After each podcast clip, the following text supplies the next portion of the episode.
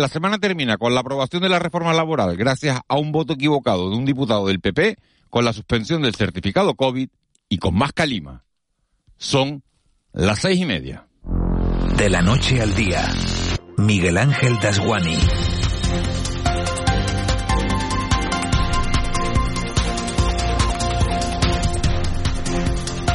¿Qué tal? Muy buenos días. Lo que no pasa en este país no pasa en ningún otro lado. 20 millones de trabajadores tienen hoy nueva legislación laboral aprobada por las Cortes por el despiste de un diputado del Partido Popular y después de que dos señorías de UPN traicionaran a su propio partido. Así que una votación que estaba pensada para acabar 176, 173, acabó con un ajustadísimo 175 174. La euforia de Pedro Sánchez y la cara de incrédulo de Casado, un partido popular que habla de pucherazo porque su portavoz Cuca Gamarra insiste en que el voto de Alberto Casero fue un error telemático y que además se había avisado a tiempo. La aprobación de la reforma afecta, como decimos, a 20 millones de trabajadores en toda España y a cientos de miles de empresas. Luego le contamos los detalles, los aspectos más importantes del texto consensuado entre patronal, gobierno y sindicatos. Antes hablamos de la decisión del gabinete de Ángel Víctor Torres, Eva García, muy buenos días, de anular en este archipiélago la necesidad de presentar el pasaporte COVID, el certificado COVID, para poder acceder a los recintos de, de, ocio y a los recintos de hostelería. Buenos días, Miguel Ángel. La noticia la daba a conocer el portavoz del Gobierno, Julio Pérez, en la rueda de prensa posterior a la reunión del Ejecutivo, una reunión en la que también se acordó bajar a la isla de La Palma a nivel 3. Hablamos de alerta sanitaria. En unos minutos vamos a actualizar las cifras de contagios también, de fallecidos que los hay en las últimas 24 horas y hablaremos de la vacuguagua, de las vacunaciones en los centros escolares, que será la fórmula que en principio se ha adoptado para llevar la vacuna a los más pequeños. Será uno de los asuntos de nuestro programa en el que también conoceremos detalles de la reforma laboral, pero no desde el lado político, sino también saber del lado de los trabajadores y de las empresas lo que va a suponer esa reforma laboral de forma práctica a partir de ahora. Y por supuesto tenemos que hablar del Día Mundial de la Lucha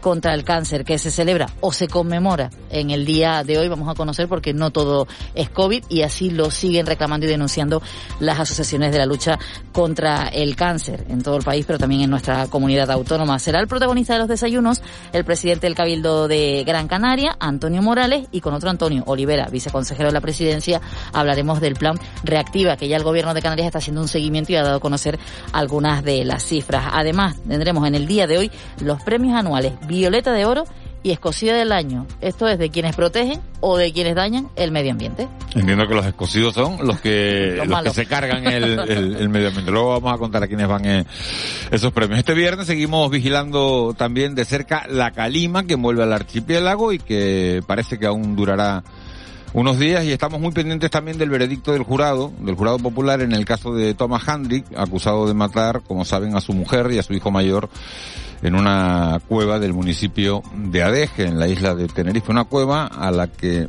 los llevó engañados diciéndoles que les iba a dar unos regalos. Caminaron 10 kilómetros, 10 kilómetros por subidas, por rampas, por campo a través, y en esa cueva lo que encontraron no fue regalos, sino lo que encontraron fue la muerte. Ahora el jurado popular delibera, delibera desde ayer por la tarde si los mató a conciencia o si fue todo producto de una enajenación mental transitoria. Tres horas de radio, las que tenemos por delante, tres horas en las que vamos a analizar todos estos asuntos y en las que les vamos a contar lo que ocurra de aquí a las nueve y media de la mañana. José Luis Molina ya está en el control, Marlene Meneses en la redacción y en la producción Eva García. En unos minutos se van a incorporar a este programa Juanma Betencur y Ángeles Arencibia. Sobre las nueve y cinco, nueve y diez, se darán por aquí un salto el abuelo Marita y seguramente hasta Raúl García. Para nosotros sería un placer que nos acompañaran en este trayecto diario que nos lleva de la noche al día. Empezamos. De la noche al día, Miguel Ángel Dasguani. 6 y 34, vamos con los titulares que marcan la actualidad de este viernes 4 de febrero. Caja 7 te ofrece los titulares del día. Los servicios de la Cámara me informan que queda convalidado el Real Decreto Ley. El Congreso de los Diputados aprueba por un voto la reforma laboral gracias al error de un diputado del Partido Popular. Por un solo voto se ha logrado la convalidación del decreto ley que recoge el nuevo marco de relaciones laborales pactados por la coalición y los agentes sociales. El gobierno ha contado con 175 votos a favor y 174 en contra y ninguna abstención en una votación de infarto donde los diputados de UPN han roto la disciplina del grupo votando no y un diputado del Partido Popular que votó sí, según fuentes parlamentarias, por un error. Tanto el Partido Popular como Vox recurrirán la votación mientras desde el Partido Socialista han dicho que no es factible, que se revoque porque los servicios jurídicos y la Secretaría General del Congreso la avalan. Aquí, en las islas, el Consejo de Gobierno decidió ayer rebajar la alerta sanitaria de la isla de La Palma que pasa a nivel 3. La incidencia sigue bajando en las islas, también el número de casos, 1.151 en las últimas horas, no así las muertes. Hablamos de 8 más. Además, ya no será obligatorio presentar el certificado COVID y también los horarios de cierre se amplían una hora más en las islas de nivel 1, 2 y 3. Julio Pérez es el portavoz del Gobierno de Canarias. Por lo que se refiere al cambio de niveles, que es una decisión que no corresponde al Gobierno, la toma la Dirección de Salud Pública con arreglo al sistema estandarizado que tenemos establecido. La Palma baja a nivel 3. ¿Digo bien? Sí. Desde esta noche. Y en este proceso de vacunación, la vacuagua llega a los colegios. Desde hoy visitará diferentes centros educativos de Tenerife y Gran Canaria para hacer llegar la vacuna a las niñas y niños que aún no se la hayan puesto. Para ello se requerirá de una autorización de consentimiento paternal. Sergio de la Fe, presidente de la Federación de AMPAS en Gran Canaria, critica esta medida porque supone interrumpir, en su opinión, el ejercicio lectivo de los más pequeños. Sí, pero no perdamos de vista tampoco que eso conlleva que entonces el alumnado tiene que abandonar el centro educativo, con lo cual también es un tanto contradictorio porque se pretendía que, digamos, el edificio público, ¿no? la infraestructura pública escolar sirviera de, de, refuerzo en la campaña vacunal. Y lo que vemos es que al final solo termina eh, pues bueno pues siendo pues es lo que entendemos nosotros es eso es una disrupción en el horario electivo. Y en la isla de La Palma se entregan otras 16 viviendas a los afectados por el volcán por parte de la Consejería de Obras Públicas corresponden a una promoción de 29 casas en los llanos de Aridane. Samuel es uno de los beneficiarios, sabe que de momento tiene durante al menos tres años un techo en el que estar junto a sus hijas. Se le ha entregado las llaves y toda la documentación para poder darse de alta en la luz, el servicio de agua y empezar el proceso de la mudanza. Tres años que vamos a estar ahí y luego pues a ver lo que se va consiguiendo, si o nos consiguen alguna vivienda propia o yo con que me den mi terreno que tenía donde pasó el volcán, yo sería capaz de volverme a construir lo mismo que tenía. Y fuera de las islas, seguimos muy pendientes de ese conflicto internacional. Francia ha decidido mediar entre Rusia y Ucrania. El presidente francés Emmanuel Macron ha mantenido conversaciones por separado con sus homólogos de Rusia y Ucrania y ha planteado la posibilidad de continuar con la vía diplomática para una desescalada en la crisis ucraniana. El líder francés ha recalcado su disposición a contribuir a una postura firme de la OTAN en el centro y este de Europa y ha apoyado la iniciativa polaca de renovar el diálogo en el marco de la Organización para la Seguridad y Cooperación en Europa. Te presentamos En Plan Fácil, nuestra manera de hacerte la vida más fácil. Abre tu cuenta y disfruta de todo un mundo de ventajas. Da el salto a Caja 7. Porque somos la Caja de Canarias. 6 y 38, ya tenemos semifinalistas de la Copa del Rey. Rugido final, titula el marca por la victoria del Athletic ante el Real Madrid. Un gol de Berenguer en el minuto 89 deja a los blancos fuera de la Copa. El AS titula Leones por algo. Los cuatro clasificados para esas semifinales de la Copa del Rey son el Valencia y el Rayo, que ya estaban, y ayer se clasificaron el Athletic de Bilbao y el Betis, que ganó 0-4 en Anoeta a la, a la Real Sociedad. Por aquí los nuestros, previa del fin de semana, Unión Deportiva Las Palmas y Tenerife que juegan, también la Unión Deportiva Granadilla y el Lenovo. Todos ellos juegan el domingo. El Granca lo hará el sábado pendientes, eso sí, de los casos COVID en la plantilla. Joaquín González, muy buenos días. Hola, buenos días Miguel Ángel. Nos vamos acercando un nuevo fin de semana en el que volveremos a tener mucho deporte. En fútbol, la Unión Deportiva Las Palmas se sigue preparando para medirse el domingo en tierras murcianas al Cartagena, equipo que le aventaja en tres puntos en la tabla clasificatoria. Los pupilos de García Pimienta, que hoy por cierto ofrece rueda de prensa, tratarán de romper una racha de tres jornadas consecutivas sin ganar. El Club Deportivo Tenerife, que también juega el domingo, buscará sumar ante el Leganés su tercera victoria consecutiva. Hoy ofrece rueda de prensa su técnico, Luis Miguel Ramis. En la segunda categoría de la Real Federación Española de Fútbol, lo más destacado que tendremos este fin de semana será el derbi entre el mensajero de Jos Uribe y el San Fernando. En la primera división femenina, el Granadilla, cuarto clasificado de la liga, visitará el domingo por la mañana al Madrid Club de Fútbol Femenino con las cámaras de televisión canaria en directo. Para cerrar con el mundo del fútbol, les contamos que hoy se sortearán las semifinales de la Copa del Rey para las que se han clasificado Athletic de Bilbao, Betis, Valencia y Rayo Vallecano. Y en baloncesto, dentro de la Liga CB, peligra el partido que debía disputar mañana el Gran Canaria en Burgos, ya que el cuadro claretiano informó en la noche de ayer de que hay cuatro positivos COVID en la plantilla. Habrá que estar atentos a ver qué sucede finalmente. Mientras, nuestro otro representante en la competición, el Canarias, se prepara para recibir el próximo domingo en el Santiago Martín al UCAM Murcia. Y para cerrar con el baloncesto, destacamos también que anoche jugó el Spar Gran Canaria, cayendo en casa ante el Perfumerías Avenida por 49-67.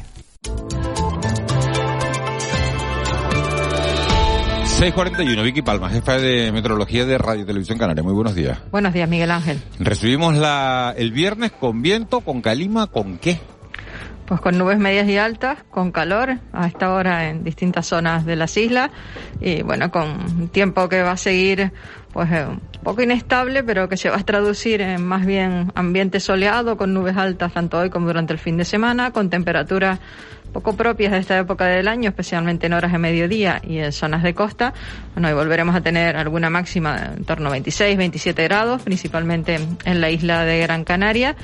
Y bueno, hay vientos en las cumbres de la isla de Tenerife, también lo esperamos en la mitad oeste de Fuerteventura, en el norte y oeste de Lanzarote y en La Graciosa, en estas dos islas, tres islas, viento del sureste moderado a fuerte, con rachas que pueden llegar a superar los 60, 70 kilómetros por hora y la Calima, que no, no quiere abandonar el archipiélago, tampoco lo hará ni hoy ni durante el fin de semana. En mayor o menor medida va a seguir presente con nosotros. No se espera lluvia en ningún momento del fin de semana y sí que tendremos pues vientos pues un poco de dirección variable, eh, en general de componente este y de ahí que siga pues la posibilidad de que siga entrando Calima a lo largo de los próximos días. ¿Hasta cuándo? ¿Hasta el domingo? Pues en principio no sabemos porque la próxima semana, viendo cómo está la predicción, lo que apunta la dirección del viento, pues sigue siendo favorable a la entrada de Calima también en los, en los próximos días. Vamos a ver, lluvia a la vista no hay nada y sí que vamos a seguir con vientos de... Aparece un poquito el alisio el domingo, pero ese alisio solo en costas, en zonas de medianía y zonas altas, el viento va a seguir eh, del este y del sureste y vuelve a reaparecer un poco de sureste a partir del martes. Vamos a ver si la situación cambia porque de momento el anticiclón está desplazado muy al norte, hacia la península y deja un pasillo justo por debajo que lo que hace es que a nosotros nos llegue pues eh, viento con carácter africano, que re, con gran recorrido sobre el continente africano y aunque haya inestabilidad en el Atlántico, pues tendremos una mezcla de lo que hemos tenido en los últimos días, las que puede llover, pero no nos, Al final, no nos quitamos verdad, la se va- calima. vamos a hacer famoso lo del potaje meteorológico este que, que titulaba Diario. Eso hace una semana, fíjate, nos dicen desde Beneguera, nos escriben desde Beneguera, en Gran Canaria. Dice, buenos días, hasta ahora 20 grados y calima, increíble. Un mes llevamos así. Sí, ya llevamos bastante tiempo con, con esta situación meteorológica que no, no es la habitual. Lo normal es que hubiéramos tenido, pues si no aparece ninguna borrasca, pues más bien situación de anticiclón en el entorno del Atlántico y con dominio del alisio, pero no, está totalmente desaparecido y vamos a seguir con un tiempo un poco revuelto Bueno, pues en el que lluvia, de momento sí que el que tenga plan el fin de semana no va a aparecer. No va a aparecer. Vicky, gracias. Y recomendación. Hay que ponerse la mascarilla, de todas maneras, en exteriores, porque sigue siendo obligatorio, pero aunque vayan al campo cuando hay calima, mejor tener puesta la mascarilla, porque ese polvo en suspensión trae un montón de, eh, de bacterias y, y de un montón de, de cosas que no conviene respirar. Vicky, gracias, nos hablamos en un ratito. Hasta luego, buenos días. 6.44, hoy la canción la ha pedido un oyente y es de Dire Straits.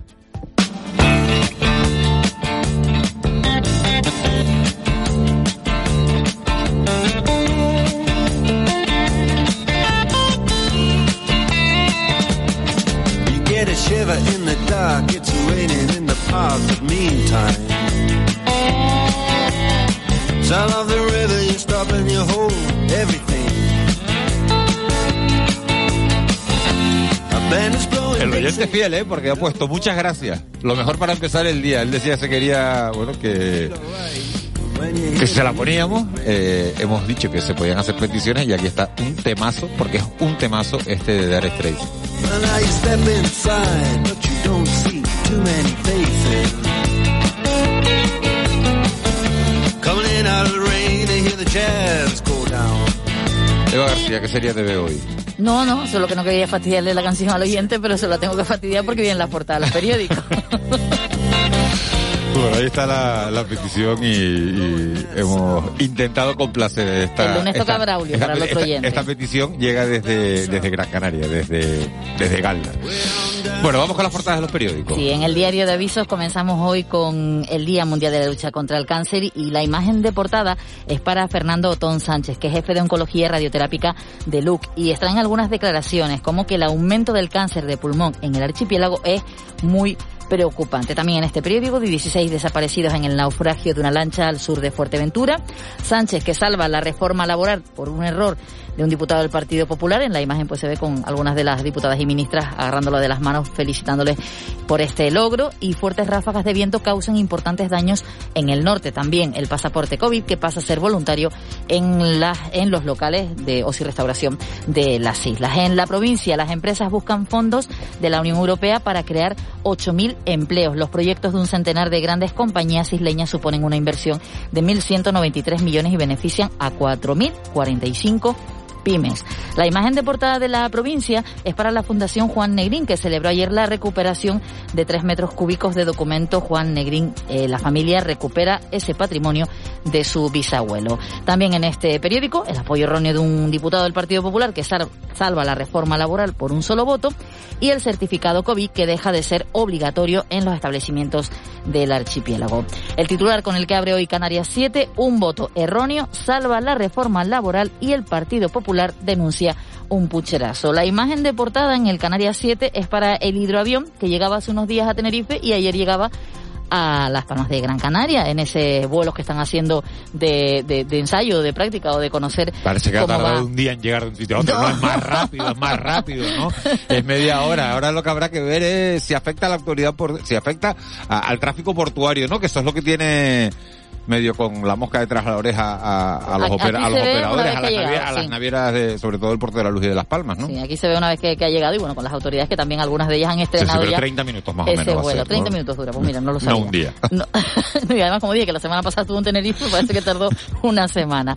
También en Canarias 7, el Estado acelera la puesta en marcha del CATE de Lanzarote. En el periódico El Día, las empresas buscan fondos en Europa para crear 8.000 empleos. Las propuestas de un centenar de firmas isleñas suponen una inversión de 1.193 millones y benefician, como decía también la provincia, a 4.045 pymes. También arte en la portada de este periódico, la piel de Facundo Fierro, y es que el Cabildo de Tenerife inauguró ayer en el Museo de la Naturaleza y la Arqueología esta exposición Piel de la Isla que podría visitarse, que puede visitarse hasta el próximo 3 de abril.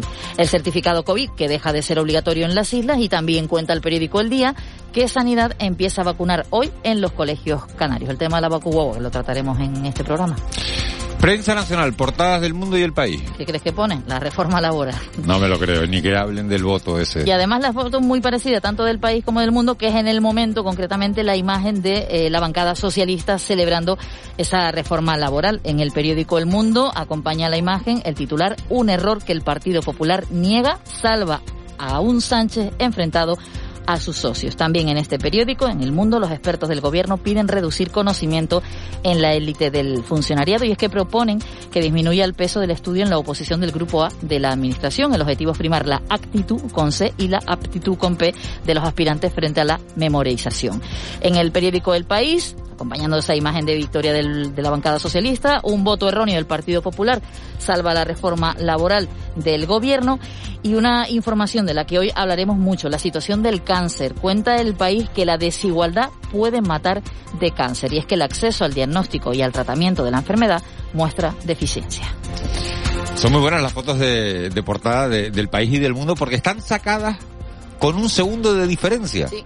Se ve, en las dos se ve a la euforia de, del gobierno, de, de Pedro Sánchez, de Nadia Calviño, y de Yolanda Díaz dándose un abrazo, en este caso Yolanda Díaz, la ministra de Trabajo, con la ministra de Hacienda, con María Jesús Montero, y están sacadas por un, bueno, es dentro del asombro, ¿no? Porque hasta Marichel, Marichel se equivocó, dijo que quedaba derogada la reforma laboral, pero después no estaba derogada, sino que estaba aprobada, bueno, y entonces... ¿Sabes dónde noto yo la diferencia?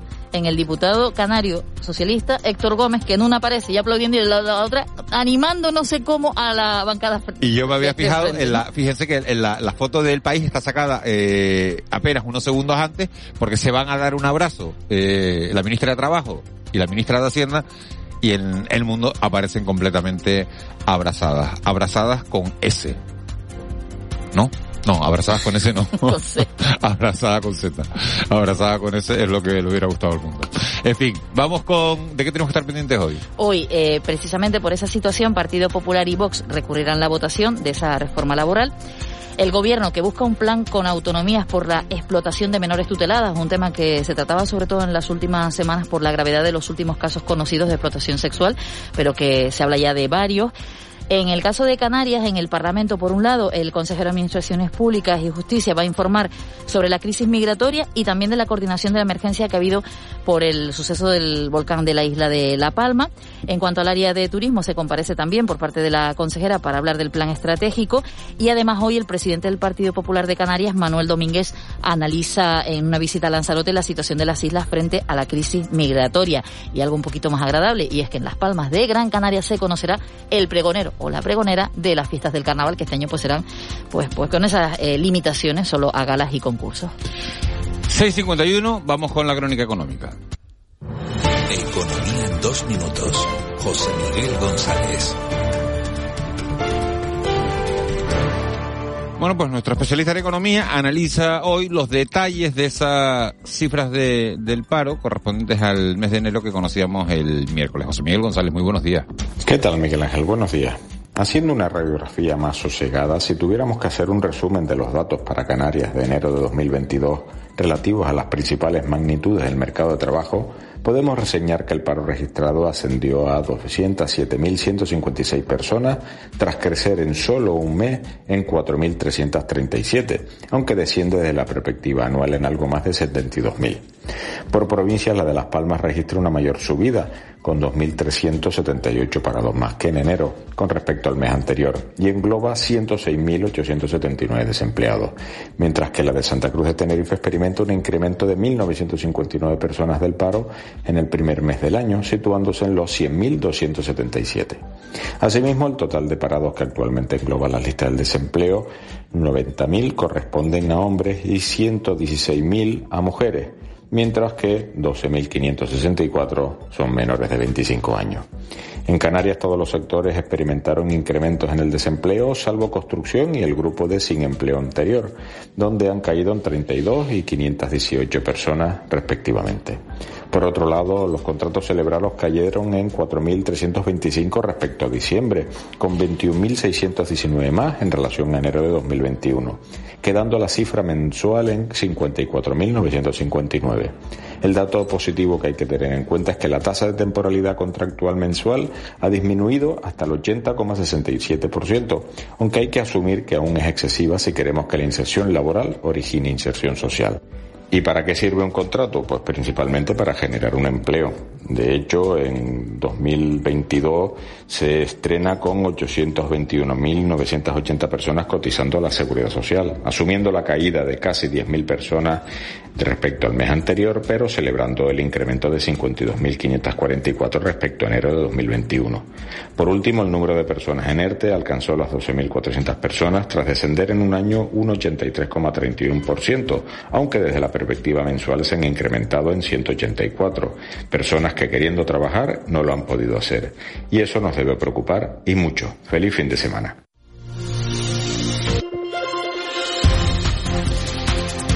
...6.54, Marlene Menezes, muy buenos días. Buenos días, Miguel Ángel Dajuani. Las redes sociales hoy no Buah, ni hay, ¿no? Te No tengo hay- un no- regalo. ¿Un regalo? Te tengo un regalo. Si me vas a hablar de lo del No, Congreso, no, no, eso, no, no, ah, eso después, eso ah, después. eso no es ningún regalo para mí, a mí eso está me da bonito. igual. A mí eso eso está bonito, pero para después. Te tengo un regalo. Bueno, escucha, escucha esto.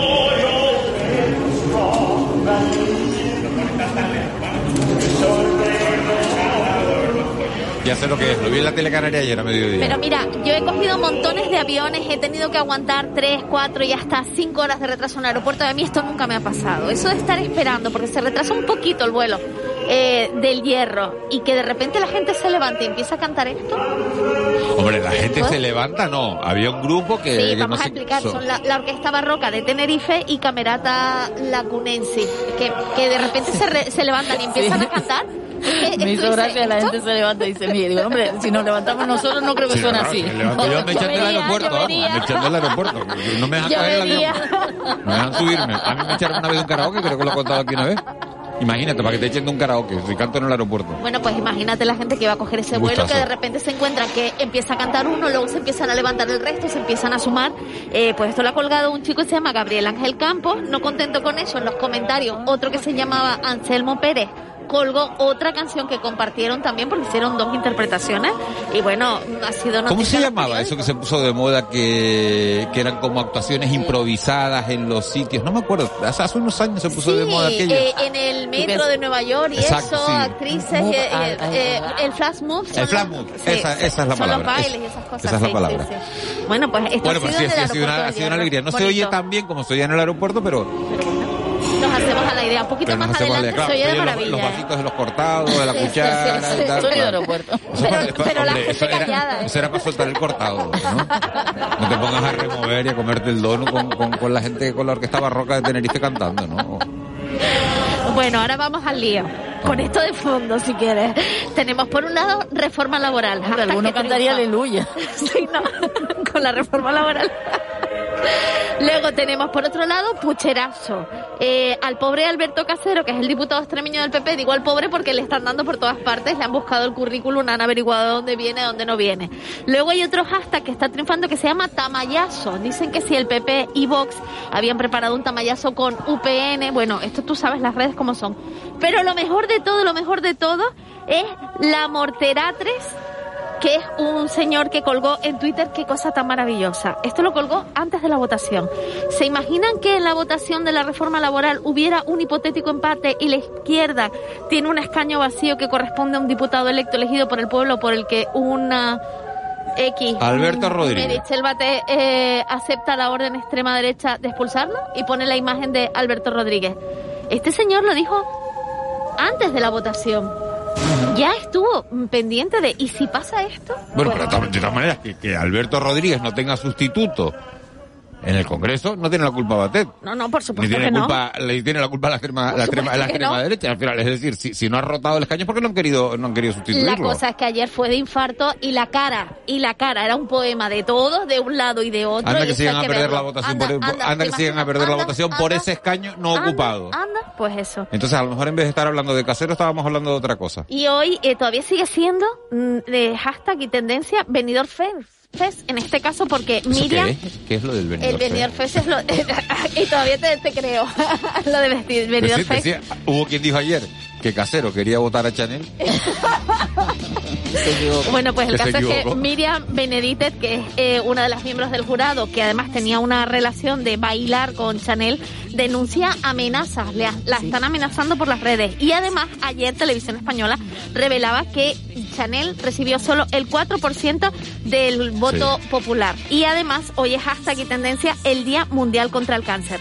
Escuchamos de fondo a Marisol porque hoy es su cumpleaños. Podría ser mi madre perfectamente. Nació en 1948, o sea que casi es la edad de mi madre.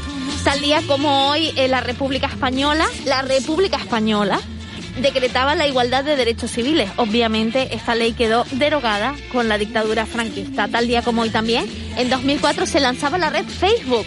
Sin el Facebook de Eso hoy, ya es de antiguo, Marlene. sin el Facebook de Tú hoy, no tenías que haber dicho que Marisol podía ser tu abuela, no tu madre, porque con la voz que tiene, con los piropos que te echan por aquí normalmente, Hombre, tú dices, no, pero "No, hombre, Marisol, es que mi madre Marisol, nació en el Marisol, mi ab- 48, pero Eso no lo es tienes que decir, eso, eso la gente no lo sabe, A mí Marlene. me gusta eso, me gusta. Y en el 2006, además, que sepas que Zapatero inauguraba la terminal del aeropuerto. La cosa va de Facebook, del aeropuerto, tú ves todo, todo va relacionado. Vamos a disfrutar de, de tu madre o de tu abuela, de Marisol. que nunca quise así